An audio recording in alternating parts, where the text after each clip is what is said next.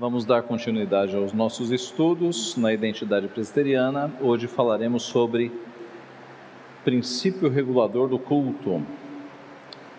Princípio regulador do culto. Essa semana eu essa semana me mandaram a imagem de um de um evento numa igreja em que havia senhoras da terceira idade na frente da igreja, todas vestidas com vestes da mesma cor, esvoaçantes, e o anúncio era: as irmãs do grupo de coreografia, terceira idade, é, é, pregando a palavra por meio de coreografias. E aí eu pergunto para os irmãos: por que não termos um momento no culto de coreografias? O que, que, que, os irmãos acham? Pode, não pode? Não pode, né? Não pode por quê? Porque não está na Bíblia. Obrigado. Não está na Bíblia. Mas há alguma proibição na Bíblia para ter grupo de coreografia? O que, que os irmãos acham? Algum versículo proibindo?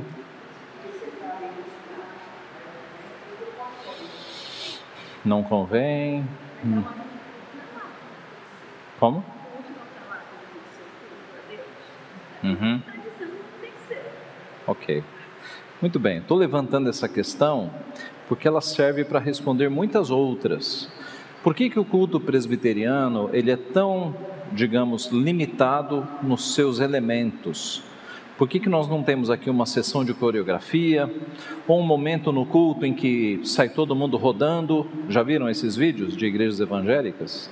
Por que, que nós não temos essas coisas no nosso culto? É sobre isso que nós vamos tratar nesta manhã, rapidamente. Vamos orar mais uma vez. Pai Santo, nós te louvamos porque temos a tua palavra para nos orientar na nossa vida e muito especialmente no culto que devemos prestar ao Senhor. Te louvamos porque temos a segurança de prestarmos um culto de acordo com a tua palavra. Pedimos que nos abençoe no estudo desta manhã para que possamos ver isso. É o que nós pedimos em nome de Jesus. Amém. Muito bem. Eu começo citando: Tudo o que eu te ordeno observarás, nada lhe acrescentarás, nem diminuirás. Qual das sentenças abaixo reflete a vontade de Deus quanto à adoração? Pense um pouco e me responda. Será que é a verde ou a vermelha? A verde, o que não é proibido nas Escrituras é permitido no culto. O vermelho, apenas o que é ensinado nas Escrituras é permitido no culto. Bom, primeiro, vocês percebem a diferença? Pela sentença aqui da esquerda, o que não é proibido é permitido. Então, por exemplo, adoração com velas. Tá? Digamos que alguém fale, pastor, eu queria muito no culto levar umas velas. É, de acordo com essa sentença aqui da esquerda, eu teria que ter uma proibição na Bíblia para não adorar a Deus com velas. Os irmãos se lembram de algum versículo que proíbe velas no culto? Eu não me lembro. Então pode tá? De acordo com essa sentença aqui da esquerda. Agora, de acordo com a sentença da direita, apenas o que é ensinado nas escrituras é permitido no culto, eu pergunto: nós temos algum mandamento dizendo adore a Deus com velas? Não temos. Então, de acordo com a sentença de lá, não pode. Então, perceba que esses dois princípios são opostos. Seguindo esse aqui, da, aqui da esquerda, qualquer coisa que não seja proibida na Bíblia pode pôr no culto. É um princípio aberto. De acordo com outro princípio, para que eu coloque alguma coisa no culto, eu tenho que ter um mandamento explícito, eu tenho que ter uma ordem. Nós estamos falando do quê?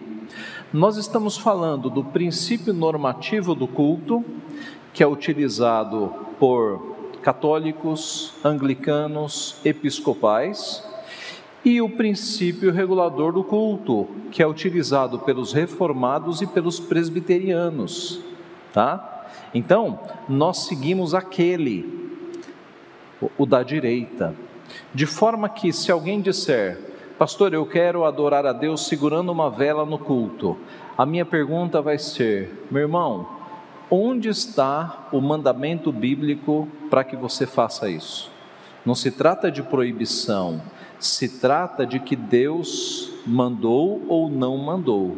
Percebem a diferença? Então, nisso aqui, meus irmãos, nós temos resumida toda a polêmica de culto nas igrejas evangélicas. Por que, que é que eu não coloco um grupo de mulheres para dançar coreografia no culto? Porque Deus não mandou. Ah, mas não está proibido. Não, não está proibido, como um monte de coisa Deus não se manifestou.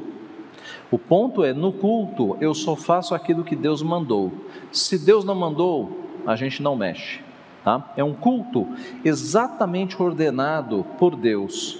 Os reformadores chamaram isso de princípio regulador do culto. E será que eles inventaram isso? Não inventaram, eles tiraram das Escrituras. Tá? Então, como introdução, eu digo que, embora só exista, só exista uma Bíblia há uma falta de, uni, de uniformidade nos cultos da, das igrejas evangélicas gigantesca. Tá? Você tem dentro do meio evangélico os cultos mais diferentes, mas é uma Bíblia só, deveria ser mais padronizado. Desde o período da reforma, até algumas décadas atrás, o culto obedecia a alguns princípios que geravam certa uniformidade. Vocês sabem que os meus pais vieram do Ceará em 1970 e eu ouvi deles várias vezes que lá naquela época tanto fazia um culto no Nordeste ou um culto em São Paulo em termos de igreja presbiteriana. Os cultos eram muito parecidos, muito parecidos. Os cultos que eles encontraram em São Paulo eram praticamente iguais os cultos e as liturgias que eles tinham lá no Ceará. Lá atrás era assim, hoje bagunçou-se. Hoje é possível que numa igreja, numa cidade, você tenha cinco igrejas presbiterianas e cada uma com um culto diferente. Eu estou falando de igreja presbiteriana. E alguns de vocês já passaram por outras igrejas presbiterianas. Há uma falta de uniformidade. Por quê? Porque o princípio regulador tem sido abandonado. Tá? Na Idade Média, o culto foi corrompido por missas aos mortos, confessionário, sete sacramentos, voto de celibato, indulgências, penitências, rezas de terço, sinal da cruz, uso do latim nas missas, imagens, rosários, crucifixos, relíquias, peregrinações, procissões, velas, vestes sagradas, dias santos, tudo quanto foi invenção colocaram na missa. Tudo sem base bíblica, tudo sem Deus ter mandado. Nos nossos dias, nós temos o culto corrompido por orações em conjunto. O que, que é isso? O pastor fala assim: Vamos ter um momento agora de oração, de clamor, e eu já vi isso em igreja presbiteriana. E aí, pegue o seu amigo do lado e ore com ele em voz alta. Todo mundo orando em voz alta. Dá aquele clima de igreja pentecostal. Eu já vi isso em igreja presbiteriana. Por que, que é corrupção do culto? Porque na Bíblia você não tem nenhuma ordem para que todo mundo ore ao mesmo tempo. Tá? Cumprimentos nos cultos. No meio do culto, vire para o teu irmão ao lado e o cumprimente. E diga que o ama. Essas coisas no meio do culto não tem base bíblica. Apelos, né? o pastor prega e aí ele faz um apelo emocional para que as pessoas venham à frente. Danças, luzes coloridas, quedas, pastor tira o paletó, balança, as pessoas caem fumaça, coreografia e etc. No livro Com Vergonha do Evangelho, em português, o MacArthur, ele narra vários exemplos, e um dos exemplos é esse. Nos Estados Unidos, uma igreja com sistema de efeitos especiais de um milhão de dólares faz com que no final do culto o pastor seja elevado com fios invisíveis, próprios de, de filmes de cinemas, né? Enquanto um coral canta uma orquestra toca fumaça, fogo e neve aconteçam lá na frente da igreja. Imagina o pastor de vocês saindo do culto, sendo elevado, né? Ia ficar bem engraçado. E o MacArthur conta no livro que estas mega igrejas, igrejas muito ricas, estão mandando os, o seu pessoal para ter aulas de efeitos especiais nos cassinos dos Estados Unidos, que, que tem shows com efeitos especiais. Né? Quer dizer, é a igreja copiando o mundo, é a igreja copiando o mundo. E por que fazem isso? Para atrair pessoas, porque as pessoas gostam de show, né? as pessoas gostam de espetáculo. Nós temos igrejas presbiterianas com problemas. Né? Por exemplo, há uma igreja presbiteriana em Nova York, e eu tenho esse vídeo num culto de ceia, porque mostra lá a mesa com os elementos. O pastor convidou três dançarinos de balé para dançar balé, fazendo uma encenação como se fosse da criação, na hora do culto. Na hora do culto. Uma igreja presbiteriana em Nova York. Tá? E a coisa mais ridícula é que os três bailarinos eram bastante efeminados. Um culto com ceia, três bailarinos com um comportamento assim suspeito, dançando ali na hora do culto, numa igreja presbiteriana. Então é um perigo de fato, quando a gente se afasta da Bíblia, quando a gente quer criar coisas novas, a inovação, irmãos, não é permitida no culto. No culto é fidelidade. O que Deus mandou a gente faz. Criatividade fica para fora do culto. No culto é fidelidade. Tá? Muito bem, duas definições então do princípio regulador e depois nós vamos para os textos bíblicos. Dois autores diferentes, o Brian Shivertley. Tudo o que não é ordenado pela Escritura no culto a Deus é proibido. Se Deus não mandou, não pode. Tudo que a igreja realiza no culto deve ter base em um mandamento divino explícito, ser lógica e claramente deduzido dele ou derivar-se de um exemplo histórico aprovado. Resumindo, para que eu faça algo no culto, eu tenho que ter base bíblica, ou direta ou indireta, ou um exemplo bíblico. Definição do pastor Paulo Anglada o que não for diretamente ensinado nas Escrituras ou necessariamente inferido do seu ensino é proibido no culto. Se Deus não mandou, não faça. De onde eles tiraram isso?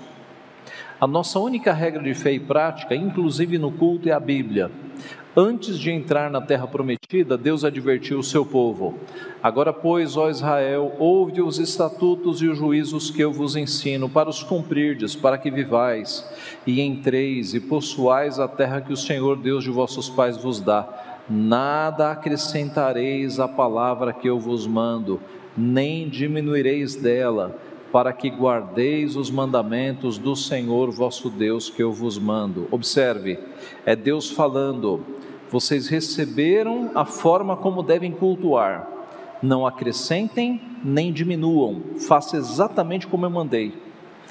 Na mesma linha de pensamento, concluindo um capítulo sobre culto, Moisés adverte: Quando o Senhor teu Deus eliminar de ti as nações, para as quais vai para possuí-las, e as desapossares e habitares na sua terra, guarda-te, não te enlaces com imitá-las após terem sido destruídas diante de ti, e que não indagues acerca dos seus deuses, dizendo: Assim como serviram estas nações os seus deuses, do mesmo modo também farei eu.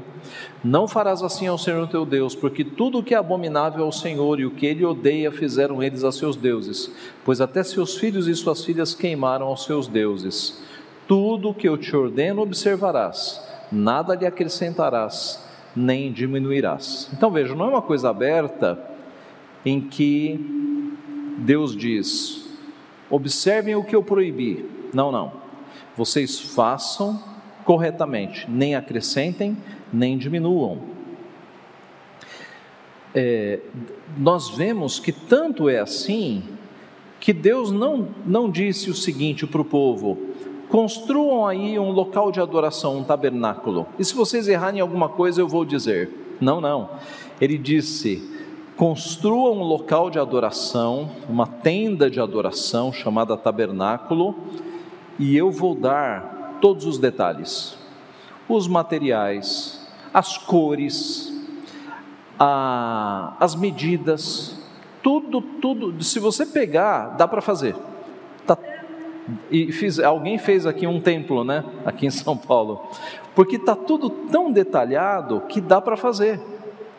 Então veja, você tem detalhes da construção do tabernáculo, dos móveis, das cortinas, do altar, das vestes dos sacerdotes, todos os sacrifícios, ofertas e cerimônias detalhadas, altar do incenso, bacia de bronze, o óleo, o incenso, as festas, os utensílios do templo, tudo detalhado. Deus, Deus diz: "Me adorem desse jeito", tudo detalhado.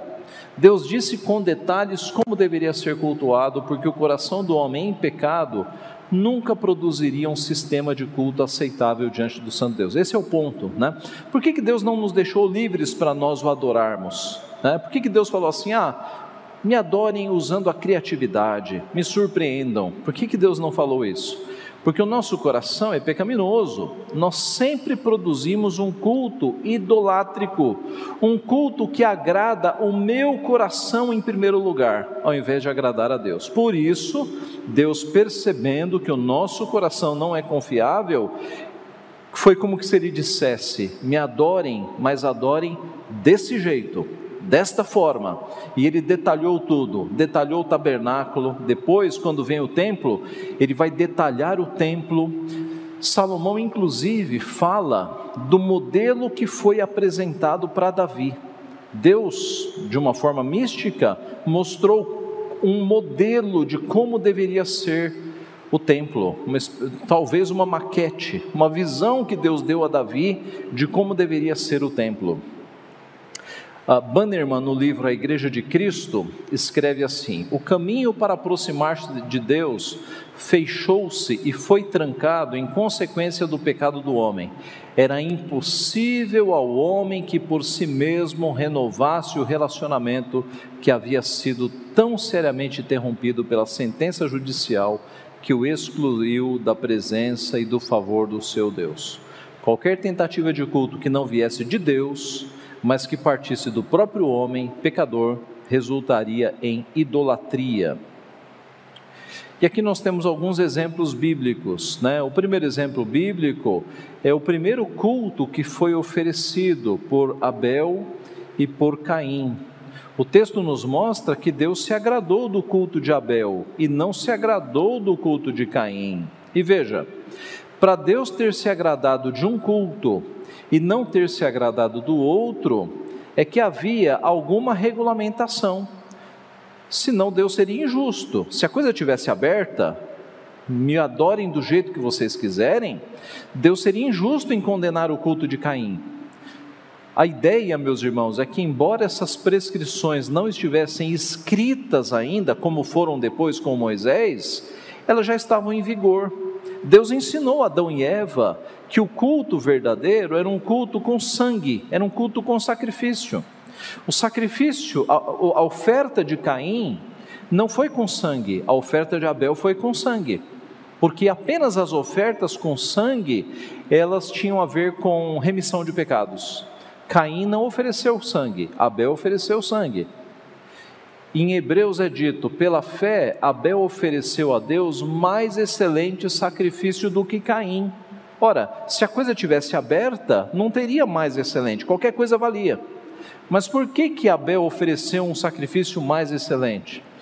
Pelo qual obteve testemunho de ser justo, tendo a aprovação de Deus quanto às suas ofertas. Deus aprovou as de Abel, não aprovou de Caim. Por meio dela também, mesmo depois de morto, ainda fala.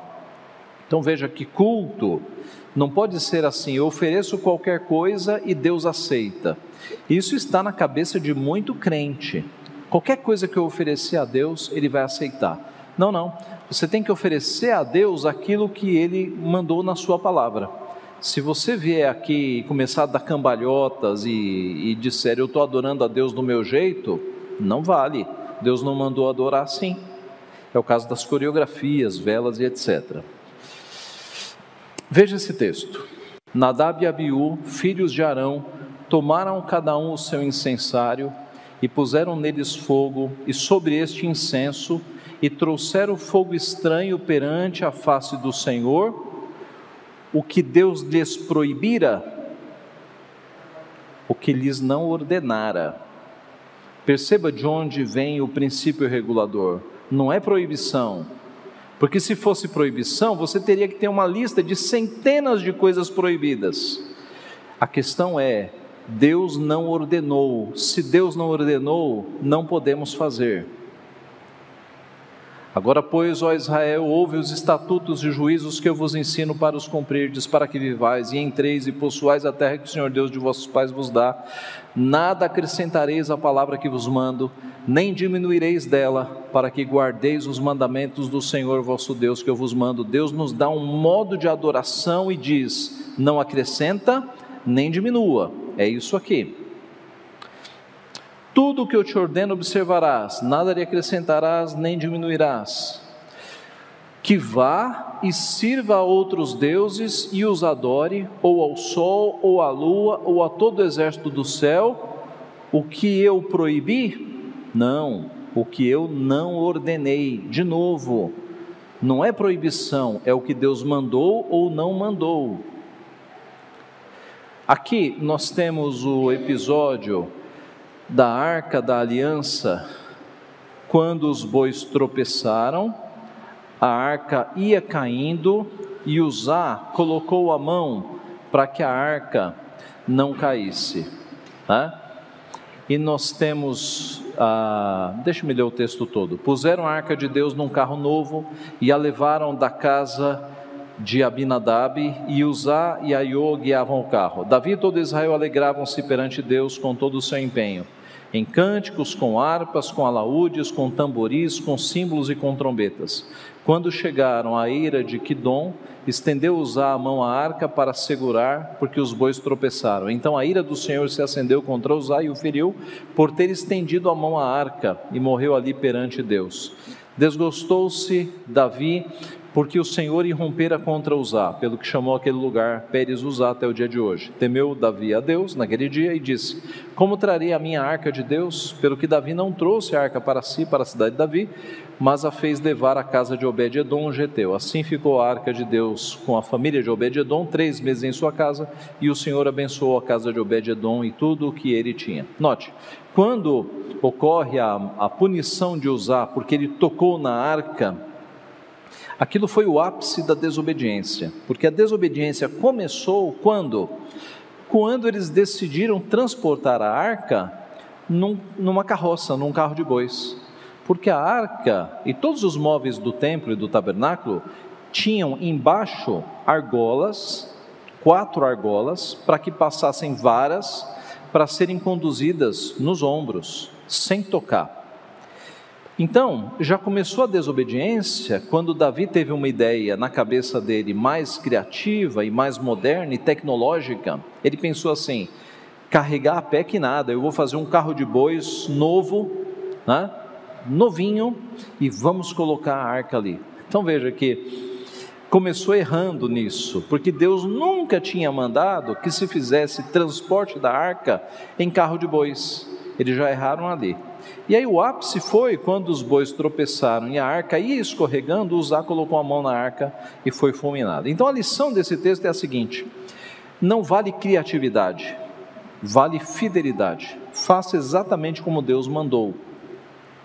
Veja esse texto. Edificaram os altos de Tofete, que está no vale do filho de Rinom, para queimarem a seus filhos e as suas filhas, o que eu proibira ou o que nunca ordenei, nem me passou pela mente. De novo, não é o que Deus proíbe, é o que Deus ordena ou não ordena. Edificaram os altos de Baal para queimarem seus filhos no fogo em holocausto da Baal, o que nunca lhes ordenei. Olha de onde vem o princípio regulador. nem falei, nem me passou pela mente. Outro texto: edificaram os altos de Baal que estão no, no vale dos filhos de Renom para queimarem a seus filhos e as suas filhas a Moloque, o que nunca lhes ordenei, nem me passou pela mente fizessem tal abominação para fazerem pecar a Judá. Aqui, Jesus, falando em Marcos 6, respondeu-lhes: Bem profetizou Isaías a respeito de vós, hipócritas, como está escrito: Este povo honra-me com os lábios, mas o seu coração está longe de mim. Em vão me adoram, ensinando doutrinas que são preceitos de homens. Negligenciando o mandamento de Deus, guardais a tradição dos homens. Até aqui, né? Porque o nosso ponto é o seguinte: já na época de Jesus, o povo estava ignorando a Deus como? ensinando doutrinas que são preceitos de homens, negligenciando o mandamento de Deus, guardando tradição de homens. Aqueles exemplos que eu dei do catolicismo, né, de uso de velas, terços, é, penitências, indulgências, tudo aquilo são doutrinas de homens. A Bíblia nunca ensinou aquilo, né, são tradições humanas. Esse texto de Colossenses 2, eu vou resumir com o que interessa aqui no final. Tais coisas com efeito têm aparência de sabedoria, como culto de si mesmo. Então, o ponto aqui é o culto de si mesmo, é quando os homens, eles começam a criar coisas para na verdade cultuar a si próprios. Na verdade, fazer as suas vontades ah, pastor, seria tão bom se nós tivéssemos um grupo de danças na igreja, para os meus filhos dançarem. Veja, a pessoa está querendo fazer o seu gosto. Né? Seria tão bom se nós tivéssemos aqui na frente da igreja, na hora dos cânticos, um monte de gente aqui cantando para conduzir a igreja.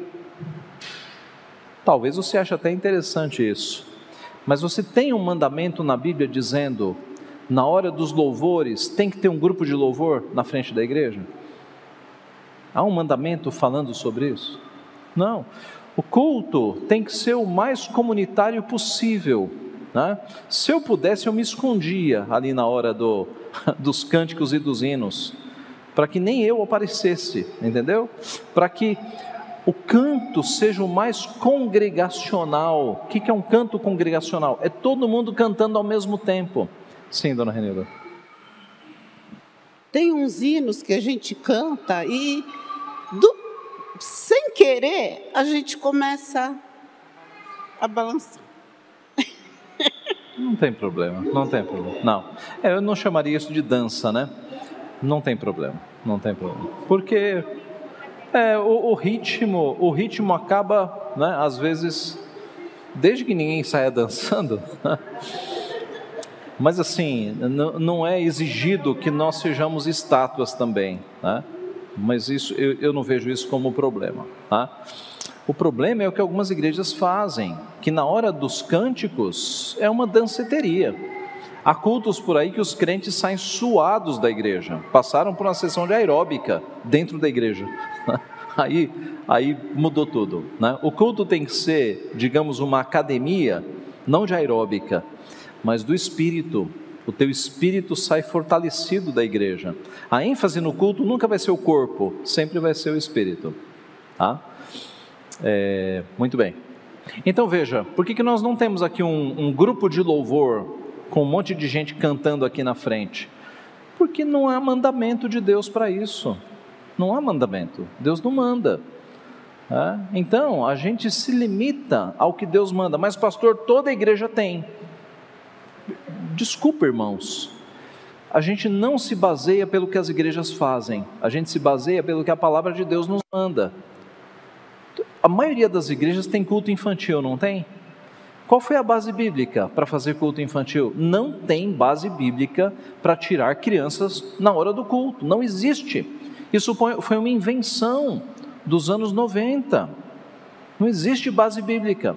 Então, se todas as igrejas estão fazendo, não significa que é correto, porque as igrejas estão bastante longe da palavra de Deus.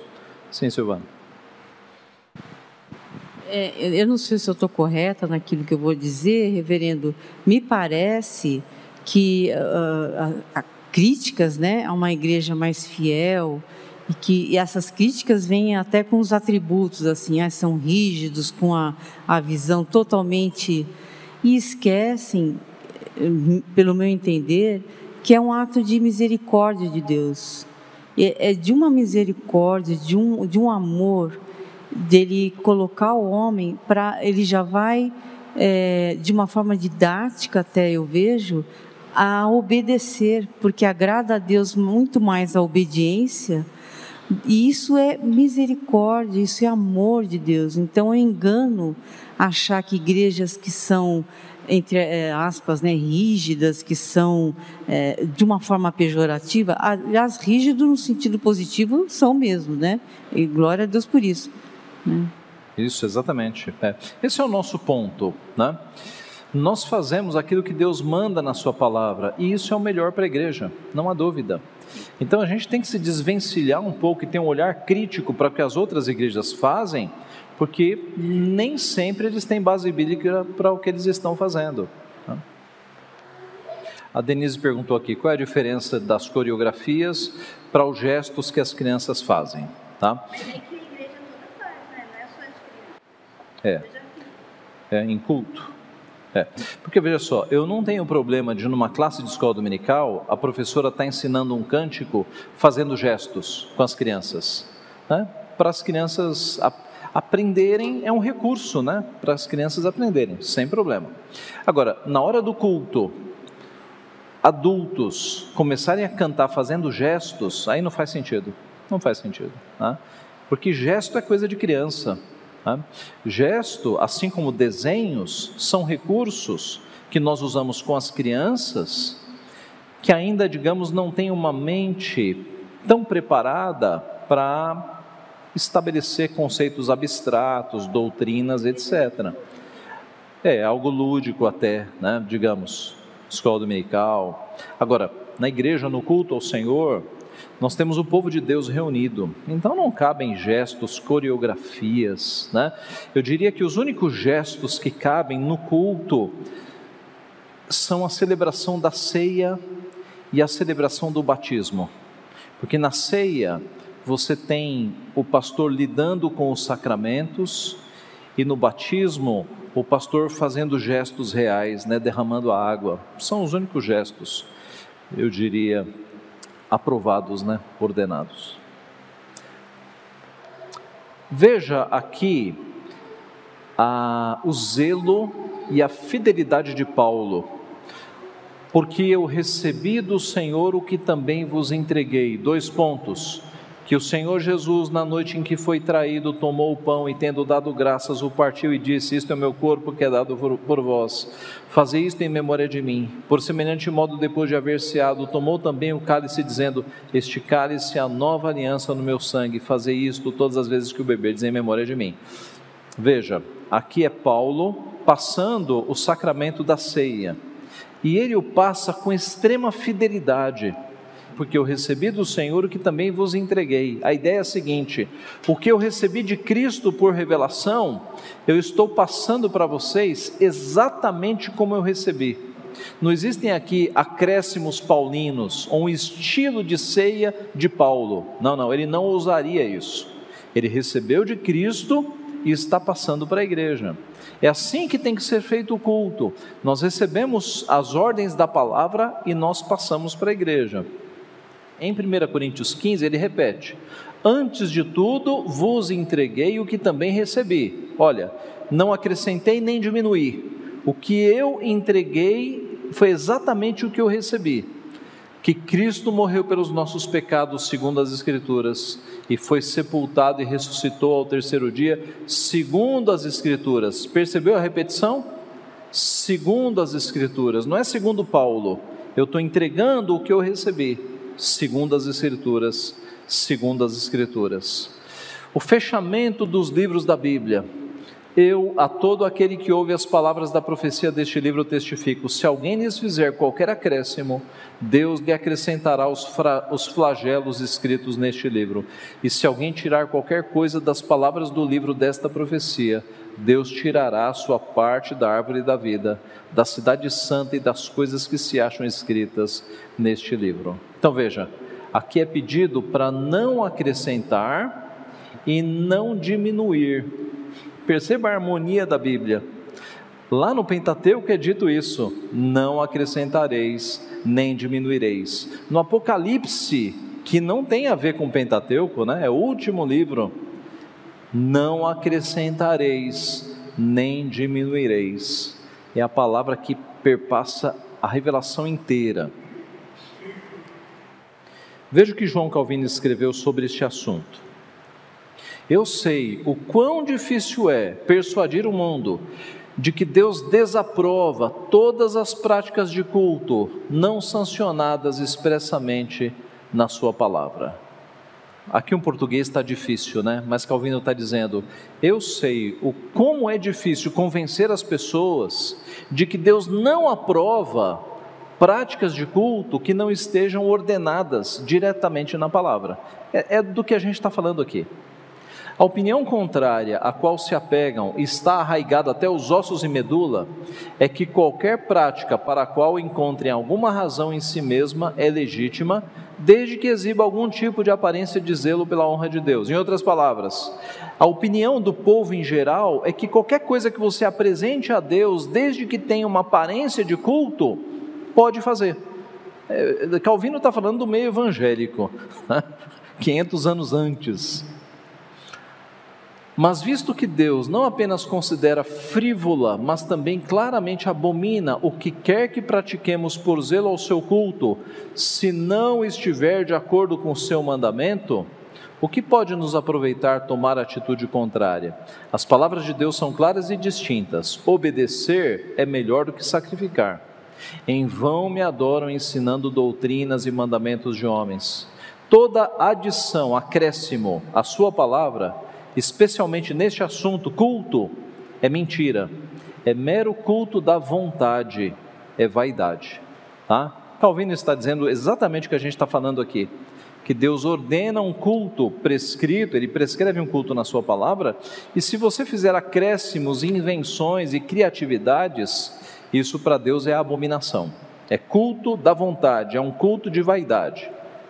John Knox, pai do presbiterianismo, Desobediência à voz de Deus não ocorre apenas quando o homem age impiamente, contrariando os preceitos de Deus, mas também quando, por zelo genuíno ou boa intenção, como normalmente falamos, o homem faz qualquer coisa a título de honra ou serviço a Deus, não ordenado expressamente pela palavra de Deus.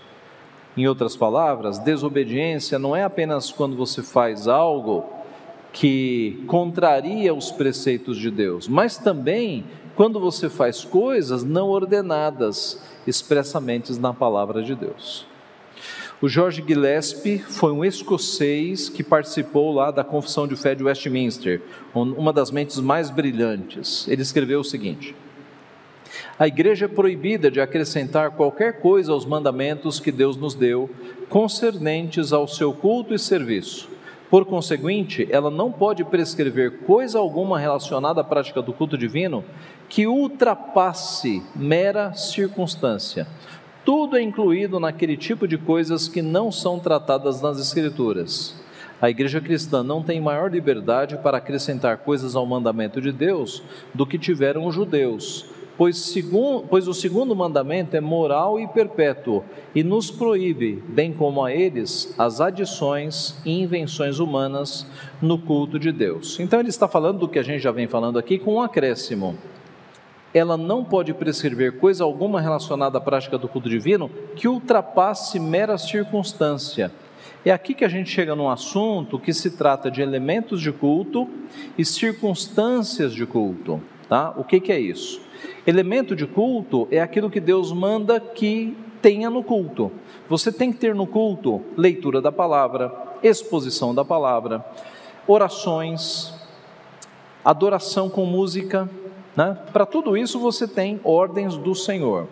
Agora, tem coisas que nós temos no culto que elas não são elementos de culto, são coisas para ajudar o culto. Por exemplo, microfone. Você não tem ordem bíblica para que no culto tenha microfone. Mas o ponto é o seguinte: isso aqui se chama circunstância de culto. No passado, quando não existia microfone, o que, que as igrejas faziam? Elas faziam conchas acústicas. Então é comum você, ainda hoje você encontra algumas igrejas assim na Europa. Em cima do púlpito, você tem uma espécie de uma concha de pedra ou de madeira, que é como se fosse o, o alto-falante da época. Né? É uma concha que reflete a voz do pregador e manda para frente. Tá? Isso não está na palavra. Deus não disse tenha concha acústica no púlpito, mas são circunstâncias de culto. As circunstâncias, diz Gillespie em outro lugar, elas nunca podem ser religiosas. Microfone não é religioso. Você tem microfone na igreja e fora da igreja. Concha acústica não é religiosa.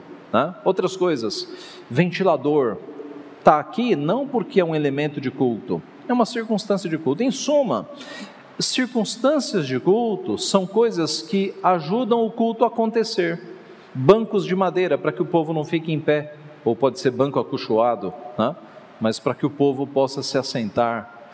Um local de culto, microfone, é, ventilador, aparelho de som, tudo isso são circunstanciais. Tanto são circunstanciais que, se nós estivéssemos na garagem estivéssemos lá na casa do presbítero Marco Serra, sem ventilador, sem microfone e sem banco de igreja, o culto estaria acontecendo. Então veja, culto não tem a ver com microfone, com ventilador, ou mesmo com um salão de cultos. Culto é quando o povo de Deus se reúne, pode ser numa garagem, e lá os elementos de culto acontecem: oração, adoração, exposição da palavra, o restante é acessório, tá? Então, circunstâncias são acessórios, eles podem existir ou não. Se eu tivesse sem microfone aqui, o culto estaria acontecendo do mesmo jeito. O culto trata-se do povo de Deus reunido com os elementos ordenados na palavra. Sim, dona Renilda.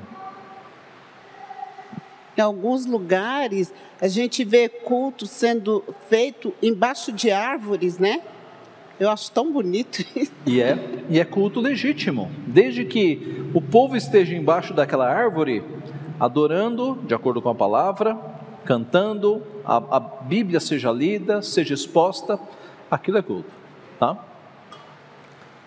John Owen, que foi um puritano, ele escreveu assim: a invenção arbitrária de qualquer coisa imposta como necessária e indispensável no culto público a coisa assim inventada e ordenada no culto é ilegal e contrária à regra da palavra. Portanto, todo o dever da igreja com relação ao culto a Deus parece consistir na precisa observação daquilo que é prescrito e ordenado por Ele. Tudo que entra no culto tem que ser ordenado por Deus. Um autor mais recente, Jeremiah Burroughs, no culto a Deus não pode haver nada apresentado a Deus que ele não tenha ordenado. O que quer que pratiquemos no culto a Deus deve ter fundamentação proveniente da palavra de Deus. Aqui, Archibald Alexander Rod, Deus nos deu as Escrituras como uma regra de fé e prática. Isso implica necessariamente que, visto que Deus prescreveu o modo como nós devemos cultuá-lo e servi-lo de um modo aceitável, é uma ofensa para Ele e pecado de nossa parte, tanto negligenciar o modo por Ele estabelecido, como preferir praticar o nosso próprio modo de culto. Visto que a natureza moral do homem é depravada, seus instintos religiosos e suas relações com Deus invertidas pelo pecado, é auto-evidente que uma revelação positiva e explícita é necessária. Não apenas para dizer ao homem que Deus admite ser cultuado, mas também para prescrever os princípios com base nos quais e os métodos pelos quais este culto e serviço deverão ser prestados. Como já foi antes demonstrado, a partir das Escrituras, Toda maneira de culto da vontade e atos e formas autoescolhidas de culto são abominação diante de Deus. A mesma linha que nós estamos desenvolvendo aqui. Muito bem, então o que nós vimos até agora? que o princípio regulador do culto, ele é prescrito na palavra de Deus. A palavra não fica falando o que eu lhes proibi, é sempre o que eu não ordenei. Então você tem que ter uma ordem quanto àquilo que entra no culto.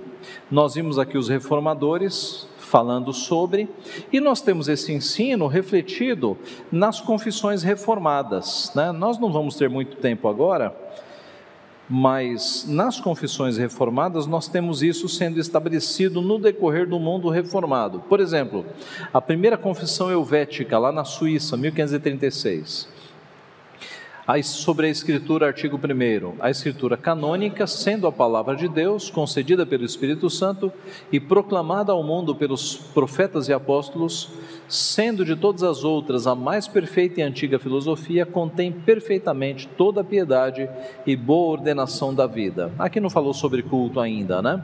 Aqui tem, na Confissão Francesa de 1559.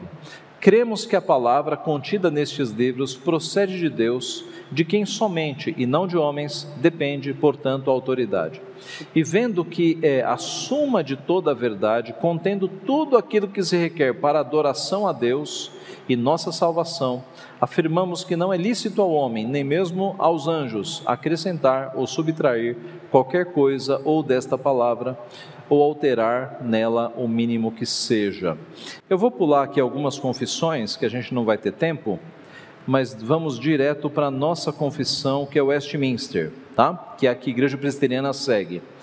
Então eu tenho aqui breve catecismo, catecismo maior e confissão de fé. Breve catecismo, pergunta 2. Que regra Deus nos deu para nos dirigir na maneira de o glorificar e gozar? Resposta: A palavra de Deus, que se acha nas Escrituras do Antigo e do Novo Testamentos, é a única regra para nos dirigir na maneira de o glorificar e gozar. Então, a Bíblia é a nossa regra de fé e prática, inclusive no culto.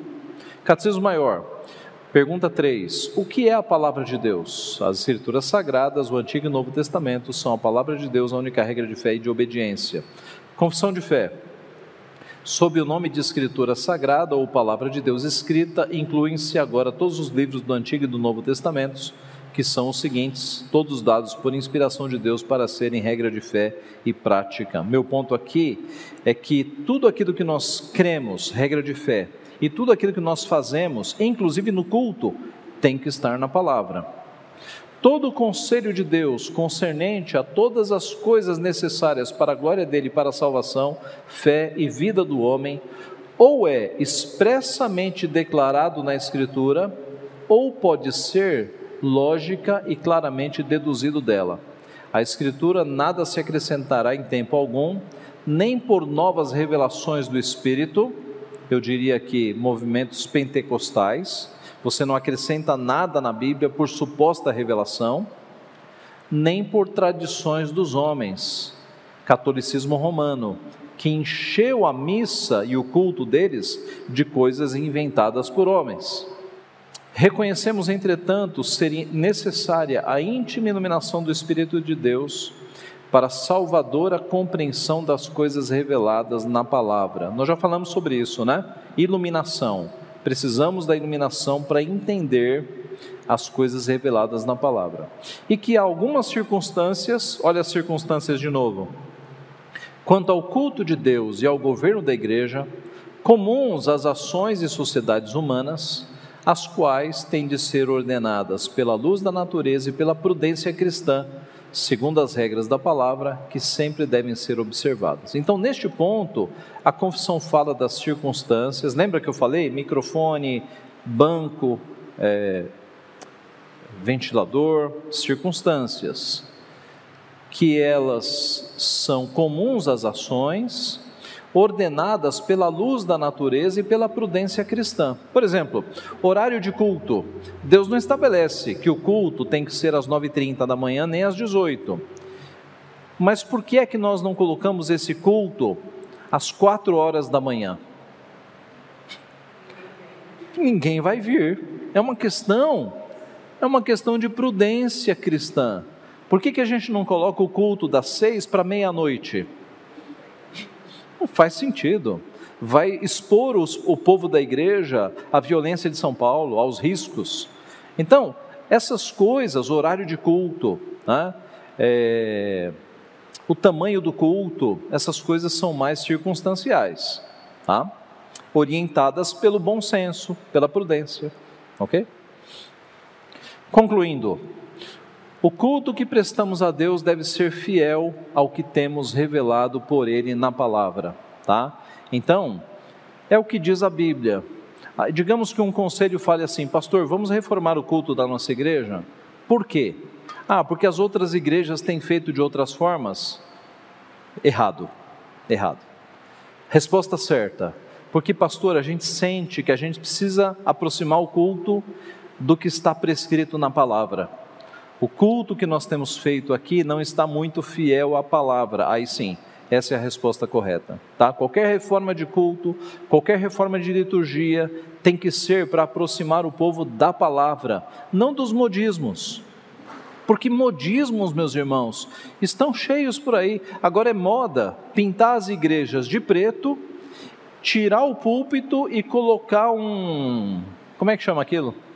Um latão, um, um barril é, tá cheio de igreja fazendo isso, pinta tudo de preto, tira o púlpito, coloca um, um barril de, de ferro, como se fosse púlpito, um, um latão, né?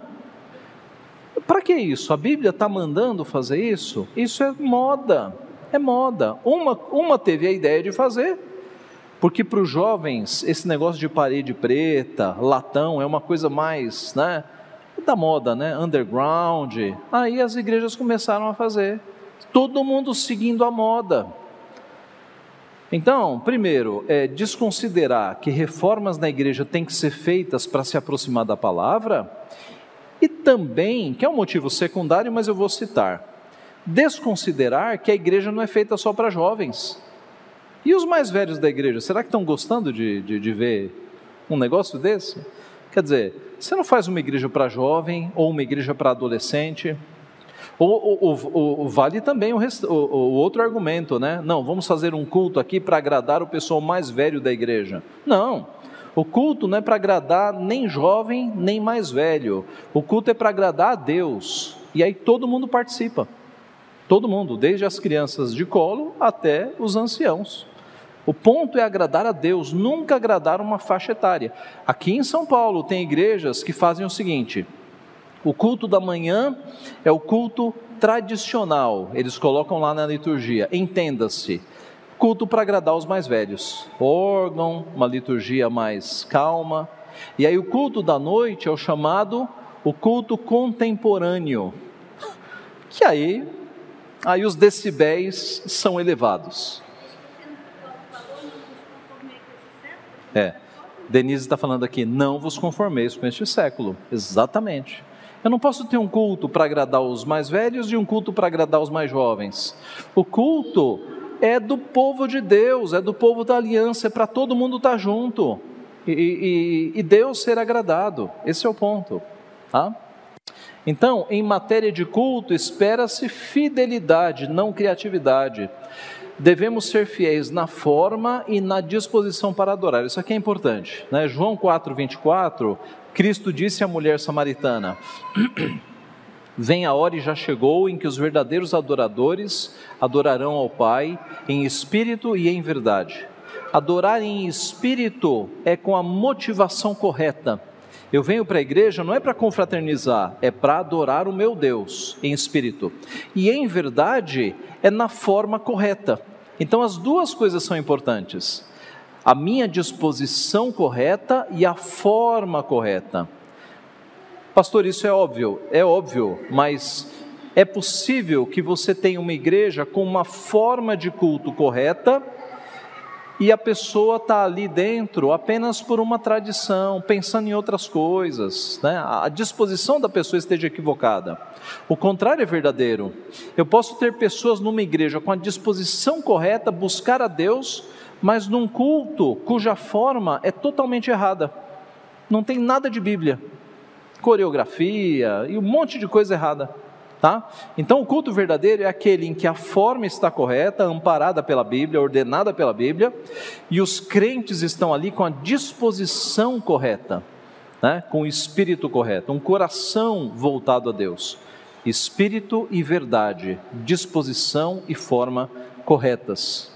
Devemos ser fiéis na forma e na disposição. A única motivação válida para reformar um culto ou uma liturgia deve ser o aproximar-se mais da palavra de Deus, como eu já mencionei. Estamos encerrando aqui. Ficou alguma dúvida, alguma questão relacionada a culto? É, podem, podem falar, tá?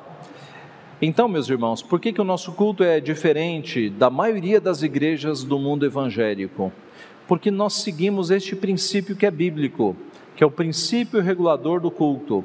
Apenas o que é diretamente ordenado na palavra cabe no culto. Nós temos que ter base bíblica para tudo, tá?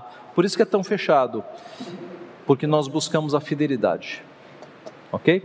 Se não há perguntas, vamos orar. Pai Santo, nós te louvamos porque temos a tua palavra e temos todos os preceitos da tua palavra.